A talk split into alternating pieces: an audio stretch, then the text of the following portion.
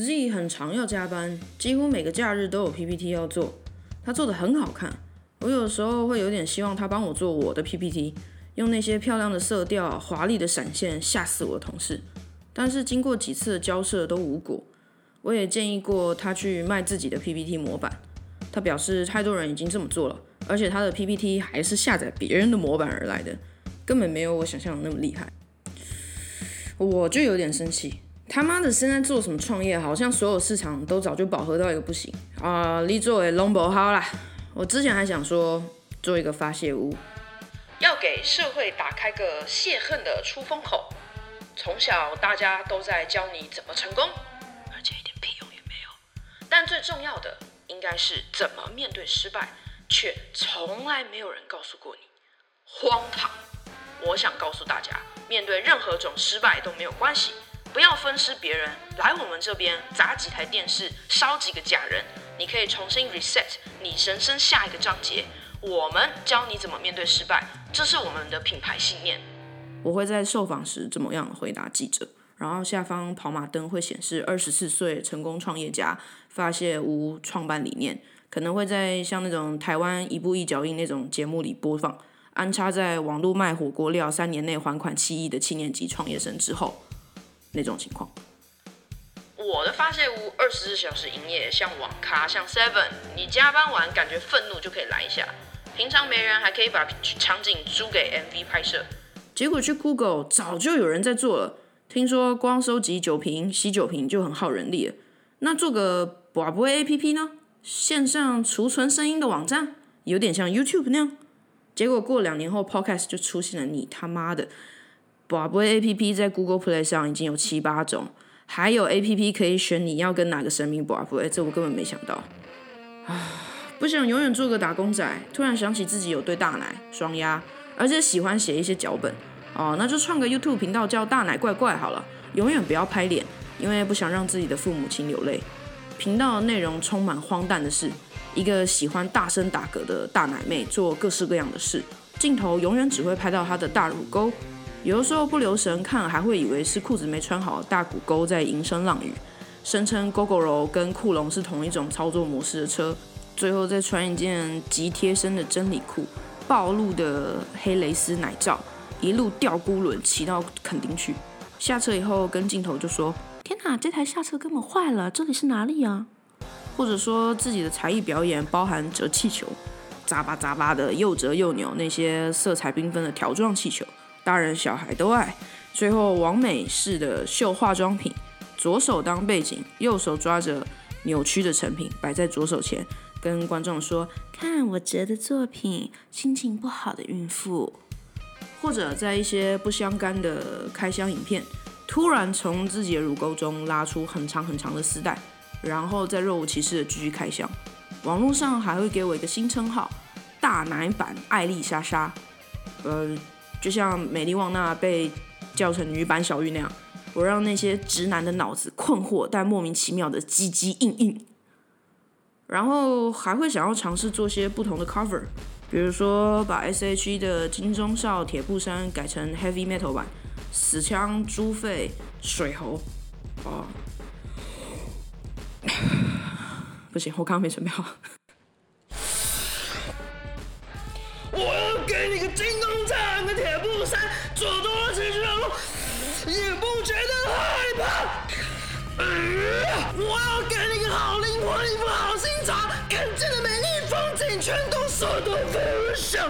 我有一个金钟罩，一个铁布衫，你要不要？爸爸妈妈，我爱你。把原作词作曲家吓得要死啊！太用力了，不行，我我我的胃食道逆流好像要起来了。还有开箱文，包含开一些盗版的乐高，一连串很诡异的组装逻辑。然后明明是花的部分，却装在乐高的脚上，或者用立可白把乐高脸涂白，然后玩到一半开始摸自己的头发，找头发分场。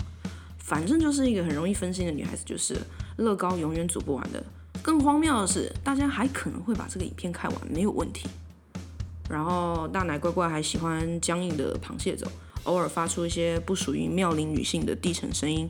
哦，还会做菜，学米莎花招似的把奶油溶解，只是是把奶油条夹在自己像屁股一样大的乳沟里，然后到处螃蟹走，而且非常非常会打嗝。旁白问：到底没吃东西，为什么还可以一直打嗝？大奶乖乖双手一摊，怪腔调怪调的说：啊，我天生神力呀！没事就一直喜欢问观众有没有发现自己哪里不一样。对我换眉毛颜色了，喜欢吗？换句话说，大奶乖乖从来不知道镜头一直只拍到他的奶，对，就是这么蠢的人设。然后影片开头曲风我会另外找人帮忙做那种，诶，直男羞辱歌曲的 trap 曲风。嗯嗯嗯，你的蛋蛋 made in China，你的机器 made in Colombia，边甩头边唱，看一次可以得罪多少族群的人。不断挑战所有人的上限，一个活在自己世界里的角色。那这频道的核心，你是想要传达什么？Z 就问了。女生大奶不会无脑，男生看到大奶才会无脑。我秒回。可是，可能下面留言会有很多荡妇羞辱。Z 说，他就像我的良心，小声的提醒我，无所谓啊，我要赚钱啊。我理所当然的回道。大家应该可以理解，这是创作的一个环节吧？人设脚本都是杜撰的。爸爸妈妈从小不是告诉我们不要相信网络上的东西吗？他们荡妇羞辱就荡妇啊，呃，不对啊，就就羞辱啊。重点是他们会点进来看，我要赚钱。从小这对大奶给我带来多少麻烦？切掉还要十五万呢，靠腰，那就拿去赚钱算了。我突然激动了起来，愤恨不平。我现在需要跟球棒跟几个被工读生洗干净的酒瓶来一下。那如果那些网络上的男男女女开始认为他们可以这样肆意物化女性身体怎么办？Z 接着问：哈，现现在不就是这样了吗？有心理学家研究，男生看到女生的时候，脑子处理辨识人脸的区域直接停掉，哎，直接是停滞，就是干掉了，有有沙漠，然后有芒草过去的那种状况，哎，跟这男的看到台灯时的脑部活动根本没有任何差异。他以为女生是会说话的台灯，呢，女生本来就是会被物化啊，这是我在抖音上看到的。具体怎么样我忘记了啦，我有点生气。我靠，你真的有很严重的厌男症哎！Z 说，你可以不在乎的在网络上抛这些，那那些人的反应啊，你可以作为一个表演者没关系。但你怎么好像有点自暴自弃啊？而且就算现在就是这个样子，继续开这样类型的玩笑就没关系了吗？Z 很温柔的问。对我以前是恐男症，现在变厌男症，我又不是台灯。我喃喃自语，我想赚钱。但又不想赚钱，你懂吗？为什么我就是不能满足于现状？为什么大家要一直提醒我不够努力？为什么大家要一直让我觉得我活得不够心安领的？对，可能因为这样，就会有高中的女孩开始讨厌自己的大奶，被人家笑大奶怪怪。我以前去买学校门口的鸡排吃，我就被叫了三年的鸡排妹。但是我不讨厌鸡排妹啊，呃，但我觉得有点丢脸啊，因为比起鸡排妹，我那时候更希望我是居里夫人。不对，好像也没有。我想到他长期接触一些放射物质，最后死掉的黑白画面。哎，我就是不想要让人家觉得大奶是我唯一的标志。鸡排妹明明也很棒，也做了很多节目啊。Z 什么都没说，他点点头。这个大奶怪怪跟我之前想的上千万种创业提案一样，最后不了了之。我之前一个很不错的直属学弟，之前还想说一起开一间电子烟的店，他去跑，我管店，我们吃着路边摊，做了一点创业梦。但最后他还是放弃了，放弃找工作，放弃创业，放弃打工，跑去签志愿役了。跟我说这样也很不错，这样也很好，应该会继续签下去。现在我们很少联络了，偶尔我会想起他，不知道他是不是跟我一样，就是很怨恨这个社会，或者是怨恨自己怀才不遇。我是没有觉得自己怀才不遇啊，我我我知道我自己是虫子，但想一想，嗯，贾博士、陈水扁就这么一个啊。